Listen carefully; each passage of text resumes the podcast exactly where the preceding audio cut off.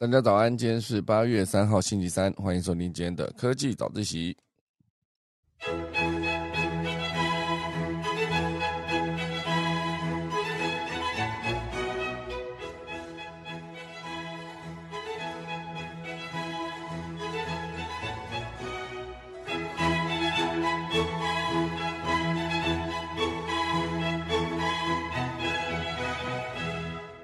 好的，今天科技早自习要跟大家分享几则消息啊。第一个是我们的台剧《咒》，其实严格说起来是电影啊。这部电影呢打进了 Netflix 全球观看的前十哦。所以最近呢，台湾其实一直都有不错的作品持续在 Netflix 上面被更多人看见。那这也是很多的创作者的努力的方向。至少现在会有一个不错的舞台啊，你可以直接接触到来自全世界的观众。只要你的内容够精彩，然后题材哦更受人欢迎的话，那我觉得接下来更多的作品持续在 Netflix 上面打进排行榜，应该也是非常合理的一件事。好，第二大段呢会跟大家聊到，就是 YouTube 它推一个新的创作工具，可以直接把影片变成 short，变成短片，而且还可以把旧的影片直接连回旧的影片的原始档案。它概念会有点像是之前的 Facebook 上面放短影片，然后 Q 大家去看 YouTube 的长影片哦，所以做这样的串联呢，对对之后的创作者会不会更有帮助呢？第三大段会跟大家聊到，就是比尔盖茨也投资的一间公司哦，他们是不怕尖峰跳电的这个冷气机。等一下我们准备钟声过，开始今天的科技早自习喽。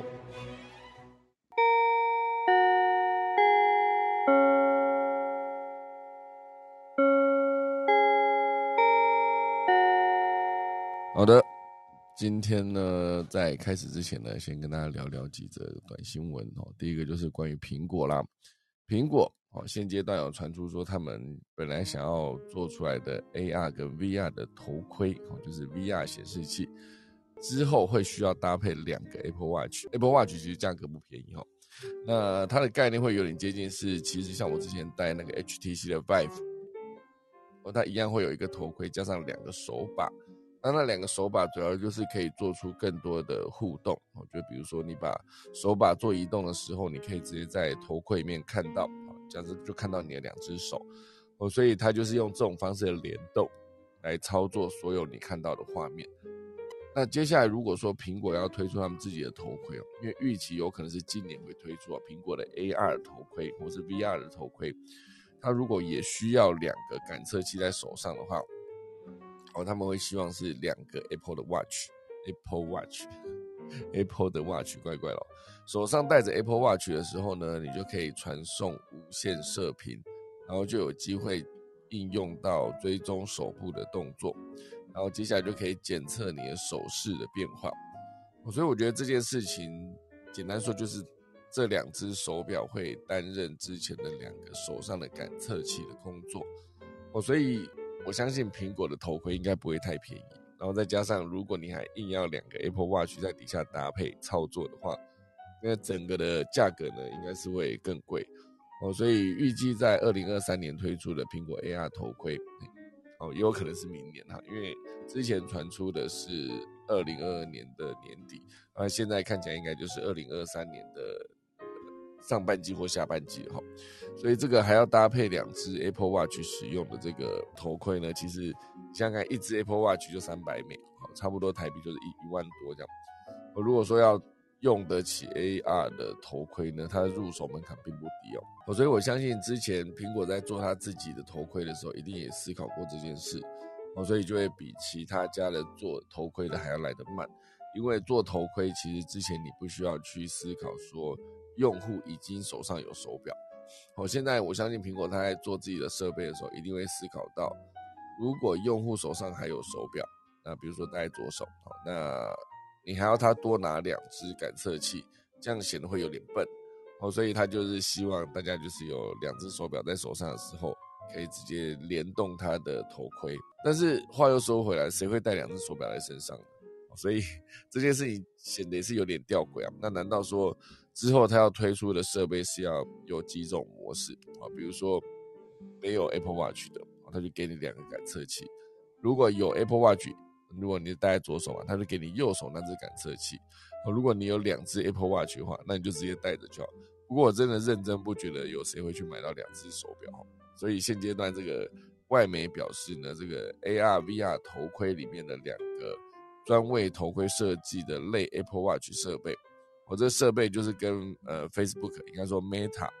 它的 VR 头盔 Oculus 也差不多。因为你还是需要做手部的联动哦，才能让你的整个真实，就是戴着 VR 的头盔的真实体验感会更加深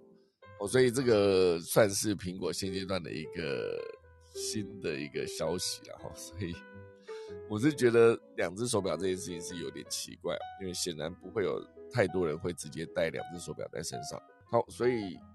这就是今天第一个，好，那第二个也是跟苹果有关了，就是现在就是八月了嘛，八月三号，再过几天就是父亲节了，八月八号父亲节。我后来仔细查了一下，我发现那个以八月八号这个谐音作为父亲节的呃地方，其实真的不多，就是好像就是只有台湾跟新加坡而已，其他很多国家都是在比如说六月的第几个礼拜，哈，类似这样子。那我相信这个谐音，就比如说八月八号对。呃，比如说使用英语的人来说，他不会有这个谐音的问题嘛？啊，不会，就听起来就是八月八号，就八八父亲节很接近哦。但是外国人应该是没有这个问题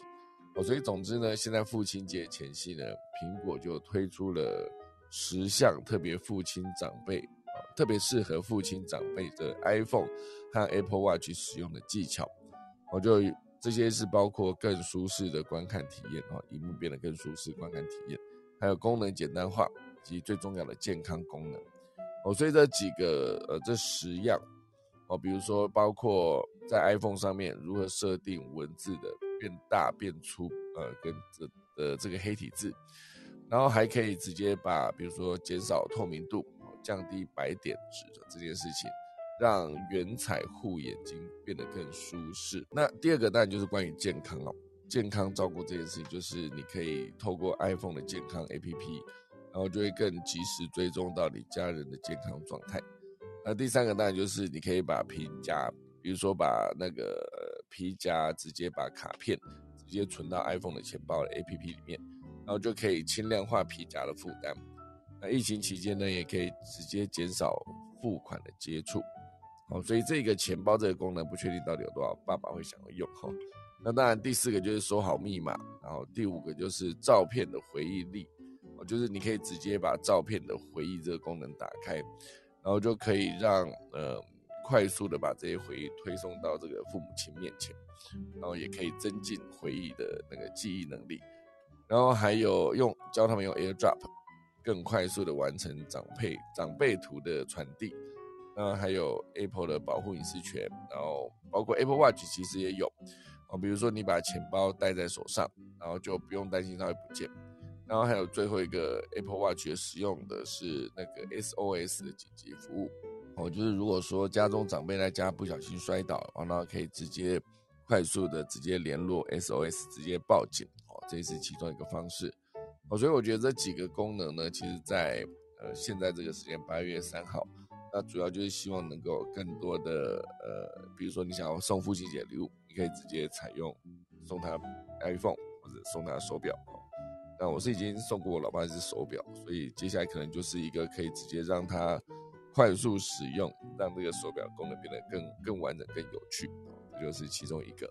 第二则消息。好，第三则消息，我觉得这也蛮有趣的哦。它就是一个今年六月二十九号，哦，是地球记录到有史以来最短的一天。现在已经八月三号了嘛，现在这个资讯呢是到呃之前才公布，就是今年夏天的六月二十九号呢是地球自转时，因为它轴心微微摆动啊，所以它比平常还快一点五九毫秒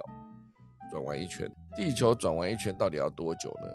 这个其实是有一个数学家哦，就认为说地球可能因为钱德勒摆动这个周期性运动旋转更快。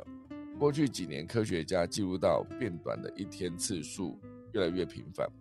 哦，比如说二零二零年的七月十九号，记录到就是比过去五十年来地球最短的一天。那一天呢，地球是提早了一点四七毫秒自转一圈，我都是算毫秒了。所以以这个速度来看呢，就是以后有没有可能地球自转越来越快？我觉得地球自转是一个很有趣的一件事哦，因为你在地球上，你并不会直接感觉到你现在一直在跟着一个地球在做旋转哦，因为地球不只是会公转之外，还会自转嘛。那它自转的过程中，那就是快速的让地球的每个地方，比如说会有日出日落，主要就是因为地球来自转嘛。那当然，地球在公转的过程中，它会移动到距离太阳不一样的地方。哦，所以可能有些时候比较近，有些时候比较远。这就是我们的之所以每天看到的，呃，不只是气候，还有观察到的日出日落时间等等，相对都会有不一样的原因。哦，所以今年六月二十九号，地球进入到有史以来自转最快这个消息，也提供给大家。好，先来跟大家聊聊今天第一大段，好了，好，第一大段呢，就是会跟大家聊到《咒》这部剧，应该说电影啊。这部电影呢，其实我之前好像也快速跟大家聊过。因为它算是一个惊悚恐怖片，现在好像很多戏都走那个惊悚恐怖，就是没有说真的鬼出来吓人，可是那个氛围还是可以让你非常的惊吓。就是像之前好像头七好像也是这个这个做法，尤其是现在又刚好是农历的鬼月，现阶段就是鬼门开的状态哦，所以像这一部电影呢，它当然是一个柯梦荣导演的作品，近期呢在 Netflix 上架之后。登上了该平台全球排行榜的前十名，曾经还一度挤进前三啊前三名，就为台湾影视发展呢写下新的里程碑。那这个《咒》这部电影呢，哦，它爆红的过程到底是透过了哪些手法来建立它的声量呢？而最最近几年来的台剧的热潮，哦，背后又隐藏着哪些特别的行销策略？哦，其实我觉得好的作品其实还是必须搭配好的行销。不然，如果说你今天只是觉得作品很好，然后就以为大家都会来看，这显然是有点不切实际。就算是好莱坞的一些顶尖的大片，哦，它其实也是会提早非常多，有可能是提早一年，我去做一个行销宣传。我就会发现，哎，这一年间去看电影的时候，常常会在电影开播前的那个预告片，他会写说，哇。但但可能说去年年底就会写说，呃，明年的夏天，或是今年的年初哦，就写说今年的夏天哦，可能就是提早了半年已经在宣传，我就是在讲夏天的档期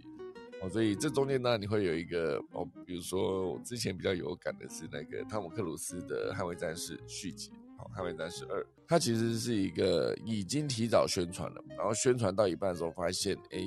现在所有的全球的戏院都要暂停播出哦，因为疫情的关系，好，所以整个上映的日期一直往后延，一直往后延，一直往后延，而也有可能因为这个持续不断的延期呢，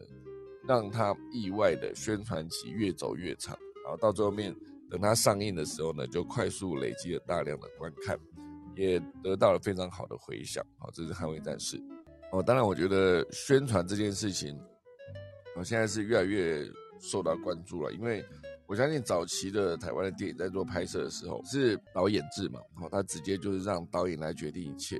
导演决定那个上映的日期，然后导演决定那个拍摄的时辰啊，要用谁等等。哦，所以一个导演的判断呢，如果说在呃剧情或是选角啊，或是角色设定上面，这一些当然是导演的专业。当然，我觉得行销不见得是导演的专业。我所以后来等台湾真的走向电影的制片制之后，你把一切的 deadline 全部压在，比如说我就是必须在跨年时段播出，应该说春节档期，我就有可能是大家过年过到呃，比如说初一、初二，然后初三就开始去看电影的时候，在跨年档期呢，都很容易得到很好的票房。哦，所以我觉得宣传其实是非常重要的一件事情。哦，你有一个非常好的作品。可是没有人知道。我之前一直在思考，一个好的作品会引起的效应哦。就假设是，你可以把一个石头丢进一个水里面，那它丢进去的时候，它其实就会引起很多的涟漪嘛，好，一直往外扩散。就是好的作品呢，可能石头比较大颗哦，所以它激起的涟漪就会比较大，好，波动比较大，而且也可能会，呃，整个波动的幅度也会比较远。哦，可是如果说你今天没有在做宣传的情况下，哦，你就是直接。就是你现在并不会了解说，在花莲的七星潭里面有一个人把石头丢进去，就更不可能看到旁边的脸，因为你没有人知道哦。除非你今天是真的是告诉大家说，在什么时候你会去丢那个石头，这样大家有兴趣就会跑去看嘛。哦，这举例是有点烂的，可是我自己一直觉得，如果说你今天做的好作品，最重要的一个点就是必须被人家看见啊！如果没被看见的话，其实等于没做。所以很多时候不只是电影是这样的，很多的广告其实也是这样子。好的好的广告，它其实是拍出来之后，它当然自然而然可以自带一些流量。可是真正有机会被看见，就是厂商还是必须花钱去买时段、买广告，然后直接去做播放，才有机会呢累积更大量的观看。哦，所以再回到这个行销这件事哦，这个柯梦荣导演的作品《咒》呢，它就是挤进了 Netflix 的前十名啊，甚甚至一度挤进前三。它其实这部剧呢，是以一个触犯宗教禁忌为主轴贯穿整部戏哦，所以整部戏里面呢，有包括不少诡异跟恐怖的画面。在这个基础下呢。电影在宣传的实体活动与社群经营的风格，也巧妙的融合了剧中的元素跟恐怖的氛围。哦，所以整个实体活动的部分，在电影首映的时候，有推出哦，有推出说那个八字亲、烧符、学生情侣四个特别的场次，其中又以八字亲呢，结合了八字较亲者容易看得到一些的民间习俗。来开放符合条件的观众免费入场。我不确定大家知不知道自己的八字有几两重哦？八字七两二好像就是皇帝命哦。然后呃八字一两或是两两哦，其实就是算八字亲嘛。就算是到了八字三两哦，因为不知道大家有没有听过，没有三两三不敢上梁山嘛。我想之前有跟大家聊过八字这件事情，我就是我才三两二，所以。我对于一个没有三两三不敢上梁山的这句话来看，我在梁山底下是会被挡住的，就会就会被那个检查说，哎，不好意思，你才三两二啊，你可能只能在那边等。然后我就只好跟我其他三两三以上的朋友说，哎，不好意思，那你们就先上去，我在那边等你们，我就先不上去了。然后就看到他们就很羡慕他们爬上梁山去，因为毕竟我的八字不够重，这样。哦，所以以一个三两二的人来说，在咒这个电影宣传的时候，我显然可以去八字亲的那一场哈。当然，我觉得我不确定他的八字亲到底是要三两以下还是怎么样。哦，总之就是一个他有推出这样的主题，那这个主题其实就相对比较容易去结合嘛。那有些是胆子很大的人，他他是不管他自己八字多重，他就是可以去看。但有些人就是真的，我就是八字轻，我比较担心，我就显然就不会去看。哦，所以当他在做电影首映的这个实体活动的时候，我觉得这个方式就非常的有趣。那第一时间不知道自己八字的怎么办？诶，他在现场还开放了一个免费测生辰八字的摊位，来增加观众在欣赏电影时的互动性。哦，所以这件事情也很有趣啊！你去哪一个电影场子的时候，旁边会有一个说：“哎，不好意思，来测八字的来这边。”这样，你就可以直接去那边测出你自己的生辰八字之后，你就可以判定：OK，好，我是八字轻的，我可以直接入场。也不确定这个测出来生辰八字，如果说太重的话，比如一测出来七两一，然后他说：“哎，不好意思，你不符合这个八字轻了，你可能只能再去其他的，比如说学生或情侣场等等，哦，类似这样子。哦，所以这几个都是他们很认真在设定实体活动的这一个做法。哦，包括情侣情侣场其实也是，他除了锁定年轻族群之外呢，也在宣传时紧扣一般观众不敢一个人看鬼片的特性。哦借由限定结伴入场，也可以制造一些话题。好，这是他实体活动的宣传非常有趣哦。我不确定大家在看恐怖片的时候，看到真的恐怖的桥段的时候会怎么样。有些人会遮住眼睛，留一个小小的缝；有些人就真的转头过去看别的地方。我自己呢是提供一个方式给大家参考一下。如果大家真的是一个人在，也不要说一个人，就是不管一个人还是两个人，还是一群人哦。总之，你去看恐怖片，你很害怕的时候，欢迎大家就把眼睛盯着那一个门上面的那一个紧急逃生出口，上面有一块白底绿字的那个紧急逃生出口那个板子，就盯着那边看，就不用担心那个现场非常恐怖这件事。我不知道之前有没有跟大家聊过啊，关于看恐怖片这件事情，我之前想象能够让自己不害怕的方式，好就是我去思考从。拍摄的角度去思考，就是我就赶快把自己跳脱出我现在是一个观众，准备在电影院被你吓这个身份，我直接跳回来，我依然是一个 导演哦，幕后摄影团队，应该说幕后制作团队，应该是幕后从业人员哦，用这样讲更精准。以任何一个电影来说，它其实都是每一个镜头都是一个艺术，所以每一个镜头呢，它其实都是非常多的人花了非常多的心力。啊，灯光师认真的打灯啊，摄影师拍到最好的角度跟画面，然后演员做最好的演出，然后才能完成这一个真正属于呃艺术的一个画面。不管它是恐怖片还是剧情片等等，对我来说，每一个画面都是最好的一个设定哦。所以，如果在摄影现场呢，它其实会需要大量的人力。那我在每一个看到恐怖片的环节的时候，我就开始去思考说：，哎，这个镜头。它是怎么取景的？镜头角度有几个？然后它有可能是单机拍还是双机拍？然后呃是哪一个摄影机拍的？然后后期调色可能做了哪些工作？然后现场的收音人在哪边？然后打灯的人在哪边？然后演员，然后还有后面的茶水以及随时准备去补妆的这些妆法可能都在现场。甚至拍这场戏的时候，有没有可能已经快到中午，大家准备要放饭了呢？当我开始去思考这些点的时候，就会完全跳出恐怖片的一个框架，我就回到了一个哦，原来这个这个镜头是这样子拍的，我就相对比较没有那么恐怖。好，所以总之这就是我实际在看恐怖片，尤其是在电影院看的时候的一个方式。如果大家害怕的话，真的可以试着就是盯着紧急逃生出口那块板板子看，它亮亮的白色底的绿色字，紧急逃生出口还有个箭头这样，大家可以用这个方式。哦，或者是你可以选择不要去看，这是我后来就开始选择，那我就别去看了，我不想看了，不要去花钱去电影院给人家吓这样。我所以总之这部电影呢是一个我朋友大推哦，他说他基本上看恐怖片从来没有，从他看了几十年的一个恐怖片的经验来看，从来没有吓到过。可是这是他第一次在电影院里面觉得非常的惊恐的一部片哦，所以显然这个。只透过音效来吓人的这些事情，不见得是现在唯一的一个方式哦。它也可以透过很多氛围的营造，就算鬼没出来，你还是被吓得非常的皮皮喘这样。好，就是刚才讲的是实体活动的宣传，现在还可以再聊就是线上宣传哦。比如说团队就采用多管道宣传以及高频率互动的策略，除了在 Facebook 跟 IG、YouTube 等平台宣传呢，也积极在 TikTok 发布短影音。以及在高中生为主的论坛叫做呃 Meteor 上面去推播资讯，运用多元的管道来接触不同的年龄层以及社群软体使用的潜在受众。哦，所以这一块其实不管在实体跟线上，他们在线上还有另外一块是积极创造社群平台的互动性。例如转发网友根据剧情制作的梗图，好，由他们官方会直接转发这件事，社群小编也非常积极的回复，哦，都是建立与受众之间的双向互动一个重要的原因，哦，所以现阶段呢，当然我觉得在这个台湾的呃台剧在复兴，也不要说复兴哦，台剧在持续呃努力的这一个氛围底下，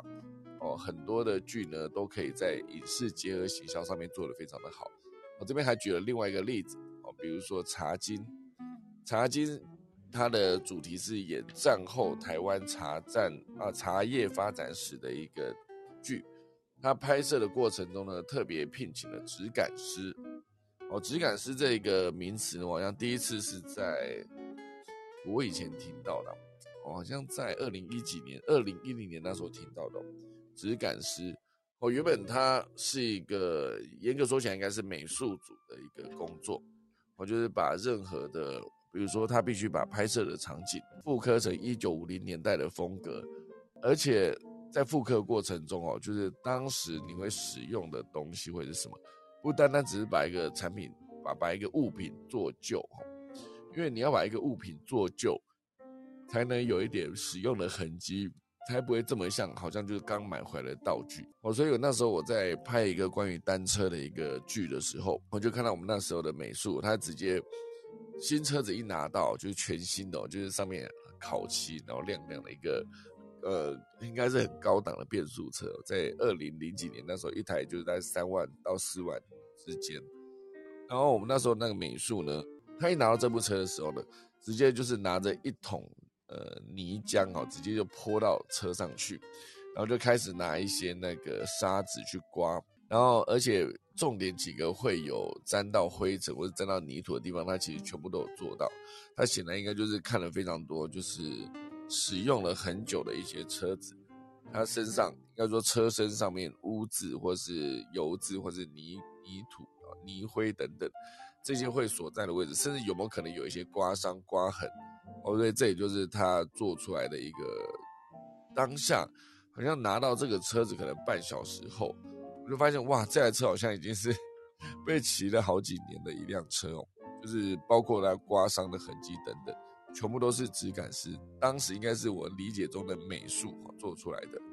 好，当然质感师这个工作呢，质感就是这个人很有质感，或这个东西很有质感，那个质感哦，它就是一个。真正可以把很多细节做得更完美的一个存在，好，这个工作主要就是做这件事。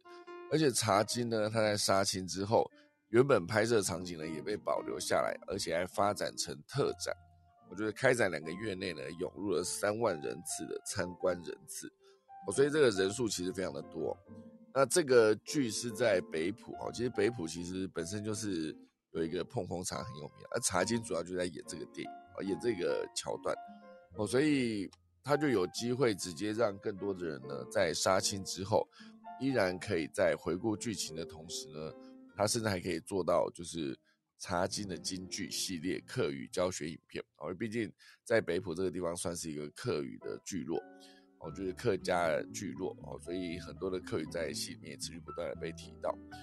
哦，所以不只是这样，啊，他在行销上面还推出了不同角色的 NFT。啊，并且在开卖两小时内呢就被抢购一空，哦，所以也带来非常多讨论的声量。另外还有一个作品就是《天桥上的魔术师》，也是一样，每集播出后呢会在 Facebook 跟 IG 哈推出节录制剧情的金句。总之有更多的互动，那你就有机会得到更多的观众接触的剧，呃，算是一个接触点哦，就有机会接触到更多观众。哦，所以。以上面几部剧来看，都可以观察到近年台剧其实相当重视线上社群的互动，以及在线下的活动，比如说首映会、特展跟周边商品等等，主要是能够制造话题呢，它就有机会得到更多的声量。所以这个现阶段当然就是台剧发展融入了非常多本土的故事元素，加上拍摄质感的提升呢，以及在推广阶段引进的行销思维。都让台湾的影视一步步在国际舞台上面发光，哦，所以有非常多进步，可是应该是要更加速，因为毕竟看了韩国，看了对岸哦，很多的作品其实都在这一个行销跟内容整合上面做的非常的完整，很厉害，所以就是有进步的空间，就大家持续努力，哦，这是我观察到的这个现阶段台剧也进步的一个状况，好，这是今天第一大段。第二大段会跟大家聊的就是 YouTube。好，YouTube 现阶段呢是推出一个新的创作工具，频道现有的长片影片呢可以直接剪成 Short，而且还能自动连回旧影片。哦，所以你可以思考一下，假设我今天的频道里面已经有一个大概一百部作品，一百部作品呢，有一些作品其实是非常的不错，那你也很不会说去再去。应该说，你不会直接把这部作品直接再重新上架。如果要有一些点击的机会的话，因为看你频道的观众就会知道说，哎，这之前已经已经播过了哈，那为什么还要再重新上架上架一次？哦，所以现阶段有一些，比如说每天都有新作品推出的频道，或者是有一个呃观众，他其实追踪了非常多的创作者，那当他今天在追踪的过程中呢，他就会发现。你旧的影片其实不太会有太多人持续回去点，那他们又很有播放价值怎么办？哦，现在 YouTube 的 Short 这个新创作工具就有这个机会哦，所以可以直接把你已经有的长片影片剪成 Short，那剪剪成一个 Short 之后，它就是一个新的作品，它就有点像是一个之前的一些影片的介绍，可是它非常的短，而且用这种直视影音直接，应该说也不一定是直视影音，就是直接把这个作品。再次曝光在观众面前，以一个现在大家比较能接受的一个呃短影音的方式。那当然，你点了之后呢，你看这短影真的有兴趣，就有更多的机会回去看之前完整版的长的作品。哦，所以这就是 YouTube 呢长期原本啊长期是将自己定位成影片的呃长影片的内容创作平台，如今呢为了追赶 TikTok 的成功。YouTube 推出了能增加内容创作者曝光度的一些新工具，所以这件事情当然对于 YouTube 的创作者来说是一个算是非常好的一件事情哦。因为之前 TikTok 就是或者抖音成功掀起短影音热潮。啊，不仅呢不仅吸引了 IG 跟 YouTube 的跟进哦，IG 就是 Reels 嘛，YouTube 就是它的 Short，所以最近 YouTube 更是推出了全新的短片剪辑功能，让 YouTuber 这些创作者们呢可以直接从现有的影片中快速剪辑短的影片。来让上创作者制作更多短片上传到平台，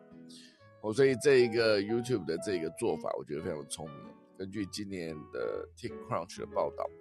，YouTube 在今年的六月就宣布，短短不到一年间，，Short 已经达到每个月超过十五万，啊，十五亿啊，不是十五万，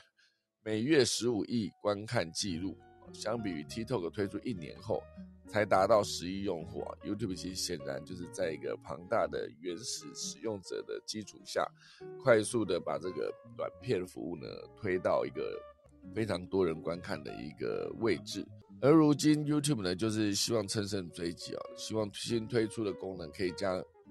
Short 与平台较旧的长影片做进一步的整合。哦，所以这个 Short 原本对于很多的创作者来说，你必须重新创作一个影片，然后上传到 YouTube 的 Short 上面。可是这些短影片也许不是长影片的逻辑，所以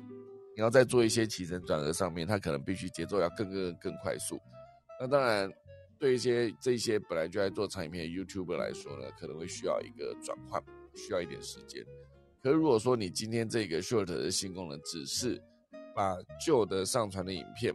先直接做出六十秒的精彩片段，而且还可以重新宣传频道以前的热门影片，那你就有机会连点击数字都累积在同一支作品上。哦，所以这个 Short 这个功能一转眼它就变成一个宣传的工具，非常厉害啊！尤其是它重新连回呃原来的热门影片这件事情，哦，你就可以直接把这个原来的影片的数字点击数字持续不断的累积。而且这个从长影片剪出来的短片呢，还会自动产生网址，完了这个连接这件事情就有机会让更多人就是回头去看旧的优质的作品。当然，这个 YouTube Short 的产品创作负责人也表示哦，我们希望创作者能够轻松的从他们现有的影片中直接使用这个 Short 的工具剪辑，来快速创建吸引观众的短片内容。哦，所以这个新功能呢，已经在今天上线了。未来几周将陆续更新到行动装置啊，比如说 iOS 跟 Android 的装置上，才陆陆续续可以开始使用。那已经有使用这使用过这个功能的创作者有表示哦，这个新短片剪辑功能的确能让以创作场面内容为主的创作者更加熟悉这个 YouTube Short 这个平台。哦，所以现阶段当然很多人为了要在很碎片的时间。就比如说现现在，你可能时间没有办法，就比如说每天都有固定的一小时、一小时、一小时，它有可能这些碎片时间有可能就是你可能只是等车等车等个五分钟，或者是你上个厕所可能三分钟，或者是你可能今天只在会议跟会议中间的空档，或者你走路去买午餐的路上，这其实全部都是非常碎片的时间。我不确定大家在这些碎片时间都怎么样去利用。哦，有些时候当然你可以玩一个，呃，一场大概就一两分钟、两三分钟的手游，你也可以直接就是看一个短片，或者是你可以直接在这个时间去吸收一些资讯，或者是有些人就是拼了命的背单词哦，这也是一个碎片化的时间。其实应该说现阶段大家都很忙的情况下，谁能够越把碎片化时间利用的越彻底，那他其实长时间下来。他就可以做出更，应该说跟别人做出更大的，拉出更大的差距。哦，比如说每天你在碎片化的时间中，就直接真的去讲，就是背单词，每一个时间就背一个单词，就了解一个单词都好，不见得完全把它背下来，如何使用等等。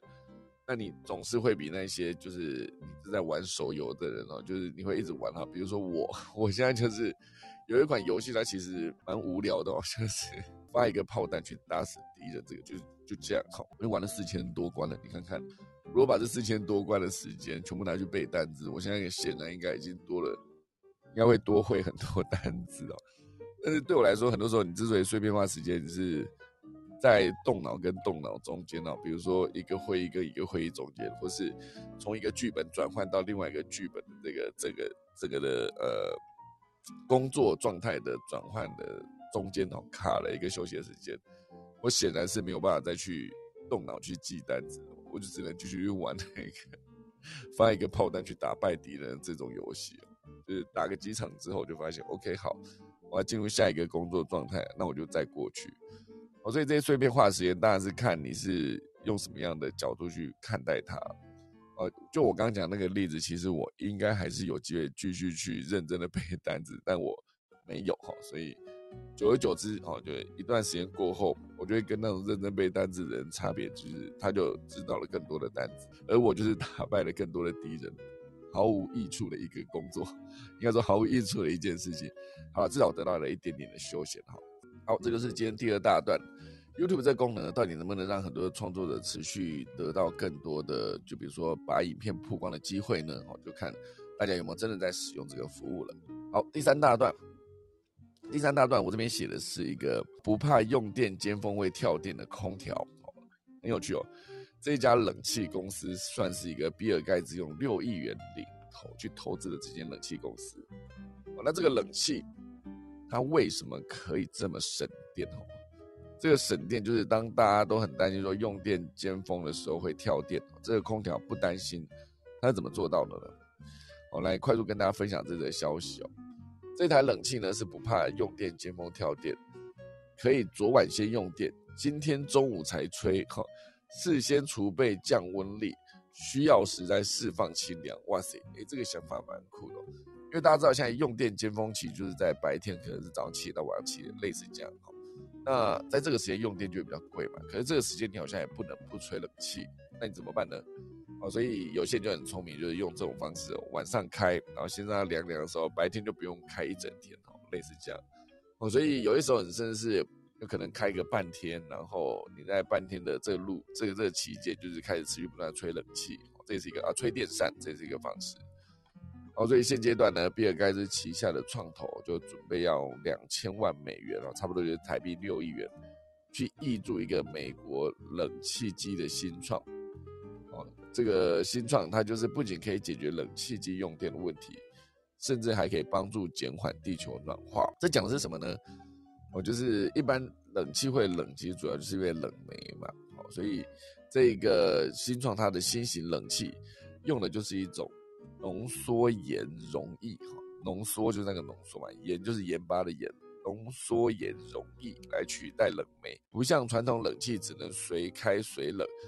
这个冷气呢，它可以提前制冷，等到用电低峰的时段，就用这个用电低峰时段来。储备降温力啊，等到用电高峰的时候呢，它再把这个冷气释放，这蛮有趣的哦。因为传统冷气的原理就是用电将冷冷媒加热，吸收室内的热量，把热气从室内转移到室外。而这个新款的冷气呢，是改用浓缩盐溶液来吸收水汽，进而达到冷却空气的效果。这新冷气的浓缩盐溶液呢，不止成本更低。它还很像储备，应该说电池储存电力一样，浓缩盐容易可以储存降温力，存放的时间还可以长达好几个月。我所以既然可以在先前先把冷储存下来，就可以在用电低峰期开机，我就不用担心跟别人撞，甚至可以选择特定的电力来源。哦，所以它可以直接选择，比如说太阳能等绿电的用电低峰，先用电储冷，就能减少对化石燃料。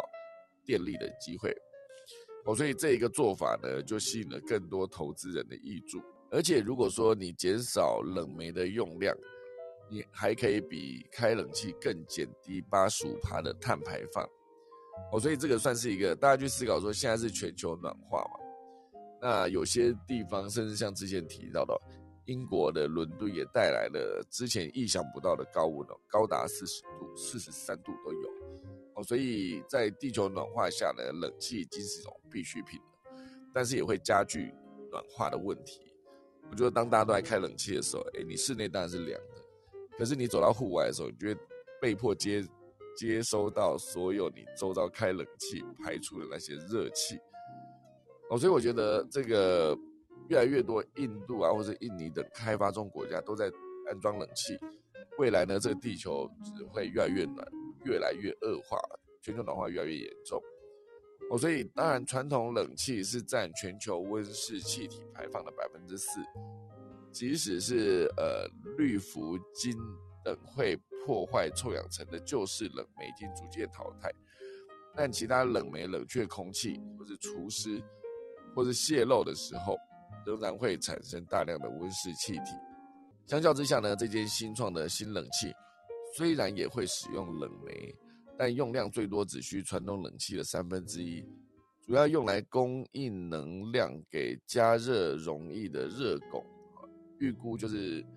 呃，是呃温室气体排放量也会因此减少百分之八十五，用电量也减少超过六成，哦，所以怎么听都觉得非常的厉害，对不对？就是当下这个那应该说这个新闻传出来是比尔盖茨都领头去投的时候，就会觉得好像真的是很有机会哈，就是。接下来有机会让用电高峰可以错开，毕竟它是可以先提前储存的，所以我觉得每次看这一些创意的点子，其实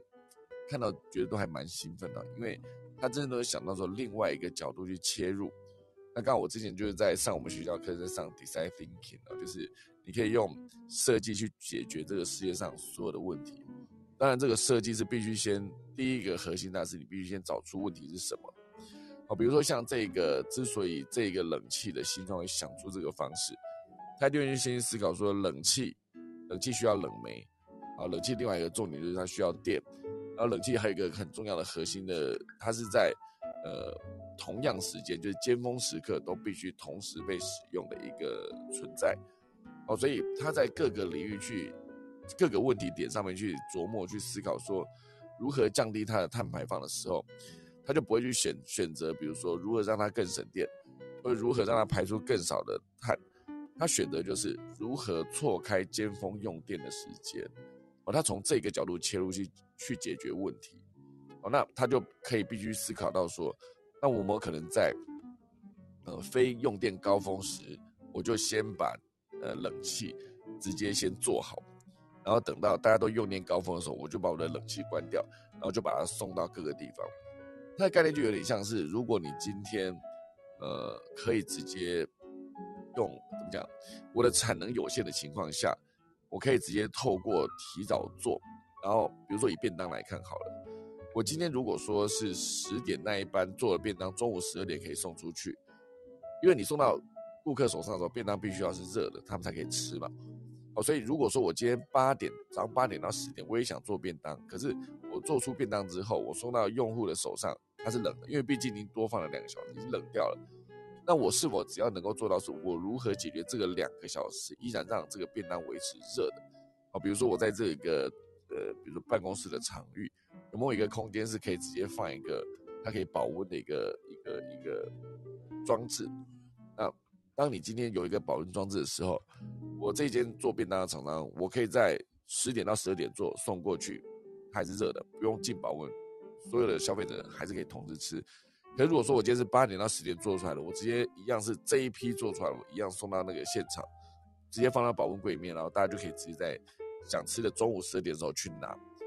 我解决保温这个问题，我就有机会让我的产能可以不至于先多闲置两个小时，我就增加了销售的机会。这就是其中一种方式，解决一个问题拆解之后呢，去思考说他要解决这个问题的哪一块。当你找到核心的点之后，你就找到一个解决方式，从那个地方突破，就可以变成别人做不到的地方，就独占市场，就有机会在这个时候产生。哦，所以我觉得这就是今天这个消息呢，我自己非常有收获的一个地方，来提供给大家。好，时间来到五十九分了，来跟大家分享今天农民历。今天是二零二二年八月三号，也是农历的七月初六。今天呢，依然是大暑，一解除祭祀礼法安葬破土。哎，今天可以礼法，进来礼一下。祭嫁娶、开市、出火、做灶、自产、斋教、入宅、迁徙、安门。以上就是今天的农民历，那准备来打下个钟喽。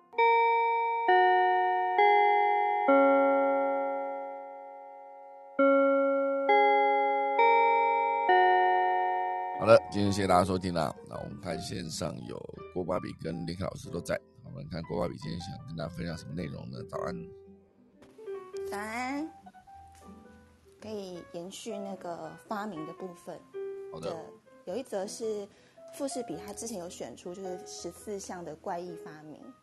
然后富士比它是美国双周发行一次的商业周杂志啊，它有很多面向的原创文章。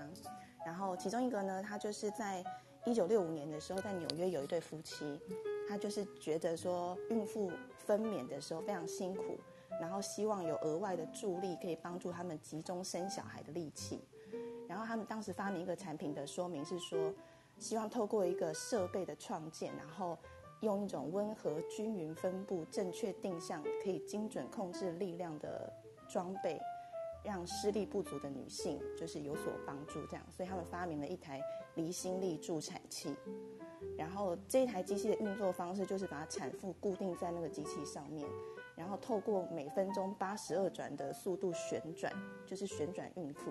然后在孕妇在施力的同时，结合离心力，使宝宝飞出孕妇的身体。然后这个速度就是快到足以，就是可以让婴儿通过产道来到这个世界上，而且他很贴心的注意到宝宝的安全，就是他会先在孕妇的胯间套一个棉质的网子，然后用来接住就是飞出来的宝宝。然后虽然他们强调这个机器是透过专业的设计啦，可是到现在还没有医疗院所引进使用过。可是他认真的申请了专利，所以大家如果搜寻美国专利的商标局的网站。可以查询到这个专利号三二一六四二三，然后是就是在一九六五年的时候十一月九号，他们夫妻去申请的 George and Charlotte。然后另外一个发明是掩饰部分秃头的多项头梳，这个发明是一九七五年的时候申请的，然后他们下的标题是一个秃头的人如果没有一定的经济能力。他将没有办法支付就是奢侈的头发覆盖物，就是你如果是一个秃头的穷人的话，你就买不起假发的意思啊。那你就会需要他们这个产品，因为如果说呃你买不起假发，就会开始利用自己剩余的头发去遮盖秃就是秃掉的头顶部分，然后有时候可能会变成很不均匀的或是很不自然的九一分，然后这个多项头梳呢，就是可以很巧妙的分配你剩余的头发。就是用不同的方向来遮盖你的秃头，然后最后一个，嗯，这个我觉得很棒，这个是墓穴潜望镜，这个是在一九零八年的时候有一个发明家，他担心就是大家应该在恐怖片里看过嘛，就是有一些人他明明就还活着，但是他已经被埋在埋在就是棺木底下了啊，有这种事，很多人电影里电影里面看过的。没想到这数据怎么统计出来的？很多人呢。对他就是担心这种事情发生啊，所以就是会有那种抓棺木的桥段出现。他就想到在棺木上面插入一只就是 L 型的潜望镜，那在上面的人，你就可以时不时透过这个潜望镜确认棺木里面的人是不是真的死了。然后，但是 一样，这个装置到现在也没有任何殡葬业者敢用。然后，其他还有十一个，就是都是还蛮搞笑的发明，而且。这些都可以在那个美国专利商标局搜寻到相关资讯。有兴趣的朋友可以搜寻，呃，大标题的话应该是富士比十四大怪异发明，嗯，了解更多细节。以上跟大家分享。好的，谢谢。十四大怪异发明哦。对啊，里面几个真的太好笑了。的，好，大家有兴趣啊可以看一下哈。那是富士比还是富比士啊？富士比，它是它是杂志。可是为什么我找不到富士比十四大怪异发明？你把链接贴上去算了，不然你链接。哦，好啊，我我好啊，我放在那个聊天室。好好好好，我来复制贴到我们那个上面。好，来大家到时候就可以看一下这个怪异发明哦，因为我觉得很多时候有些东西。它可能发明出来的时候不见得是有用，可是很多的创意点就是从这些失败的发明中找到另外一个切入点，就会找到真的可以解决问题的方式哦。所以很多呃，它其实都是算是一个过程的。所以这个是为什么我觉得过程其实还是很重要的。很多时候，这个失败都有可能会带来另外一个成功。自己的感想讲。好的，那我来看看那个连凯老师有在吗？有在秀到早安，大家早安，是，呃，刚刚有提到的那个八字轻重的问题，对对对对对，对那个八字轻重的问题，跟大家稍微聊一下啊，因为其实很多人都误会啊，真的是误会，呃，然后都会认为说啊，八字越重越好，八字越轻越不好，在我们的农民历上面，好像它的记录就是这样子哦。嗯，那其实要让大家知道，就是说，它这些内容的统计哦，他他们当都是当时都是通过一个统计学，他们的统计数据的话，基本上是只有依照男性，只有依照男性下去做的统计，没有女性。哦，在那个时空背景，大家知道唐朝的时候，那这个东西的话，它基本上以男性为主为主轴的情况之下，就会讲说，男孩子属阳，女孩子属阴。那男孩子的阳是越重越好。那这一句话相反过来，那女孩子属阴是越轻越好。哦，所以如果我们这房间里面有女孩子，从小到大觉得说，哎，我的八字算起来都很重很重的，这些朋友就可能，呃，相对的，他们其实并不是我们的那个传统的那个上面的注，那个批注上面所写的那么好。哦，那其实女孩子是越轻越好。啊，真的吗？对，就是我们讲了一个最简单的概念，叫做阴阳颠倒。呃，阴跟阳是完全颠倒的。那有了这个阴阳颠倒的这个概念之后呢，其实还要再更进一步的去了解所谓的过犹不及，哦，太过的跟不够的其实都不算好。那真正最好的在哪里？真正最好的在正中央哦，我们讲的中庸之道。所以在我们的传统的那个呃，刚刚刚秀老讲到的那个三两三哈，嗯，对，其实。另外一个更重要，大家一定听过的就是“四两拨千斤”。哦，啊，那这句话就告诉大家答案了，关键字就是那个“四两”。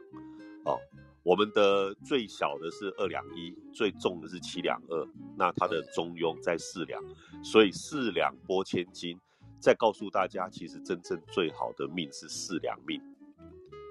哦，但是这些概念对，但是这些概念其实主要讲的都在指男孩子。以前的这些统计学、命理的统计学，在过去了几几千年前的时代，它没有在统计女性。那大概女性的统计会是在大概近呃几百年之后吧，甚至可能才近几十年才慢慢把这个女性的部分给加进来。所以大家都知道说，很多命理的概念的话，在这个地方是跟传统跟现代它是有一点出入的。哦，所以再告诉大家。重点就是，也不要因为自己太重哦，很重就很高兴，那很轻就就很很悲哀，跟这个一点关系都没有。那也不是说八字轻的人就一定会碰到一些奇奇怪怪的事情，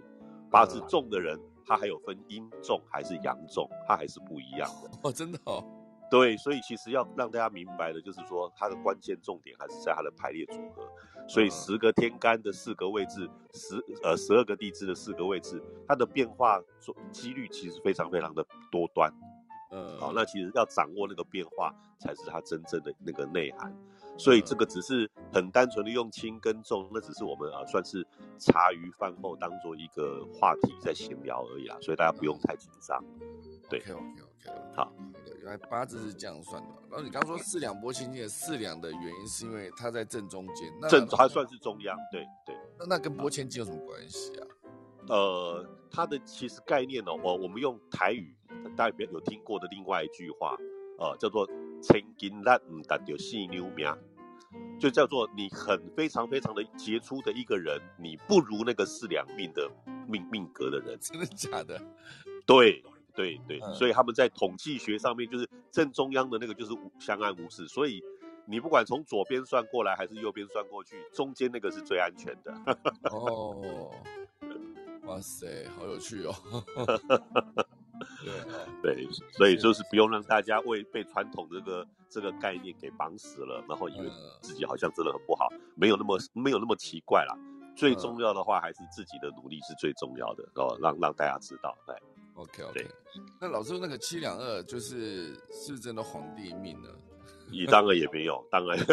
七两二其实只是代表责任特别的重而已，特别的重。对，就是对国家社会的责任要更重。那如果是很轻的，叫做呃，他不用去扛什么国家社会的责任，他只要把自己顾得好就好了。哦，责任跟差异性在这里。对对对，了解了解，太好了，谢谢老师啊。那我三两二就还好啊，那我可以在两三底啊，你刚说，哎，不好意思哦，连凯老师说我可以上两三啊，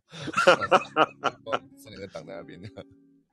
不是是上梁山要打仗的时候，不用轮到你没关系。哦，要打仗是啊，那不去啊，不去。它不是一个景点，是。对对，就轮不到你，轮不到你，对，所以不用担心。很漂亮的拍照景点，然后他是去打仗啊，那我不去，我要在休息。就是责任比较轻，所以不用太担心的意思。哦，OK OK OK，哦，哇塞，哦，今天真的是还好，我有提到这个东西，破解了我多年来的疑惑，好不好？感谢老师提供的资讯啊，太有趣了。好，那今天就谢谢大家啦，好不好？今天是八月三号嘛，然后明天是八月四号，礼拜四还有礼拜五，这两天哦，这两天就要休假喽，好不好？其实也没有休假，就六日而已嘛。好，好了，今天就谢谢大家收听啦，那我准备来打下个钟喽。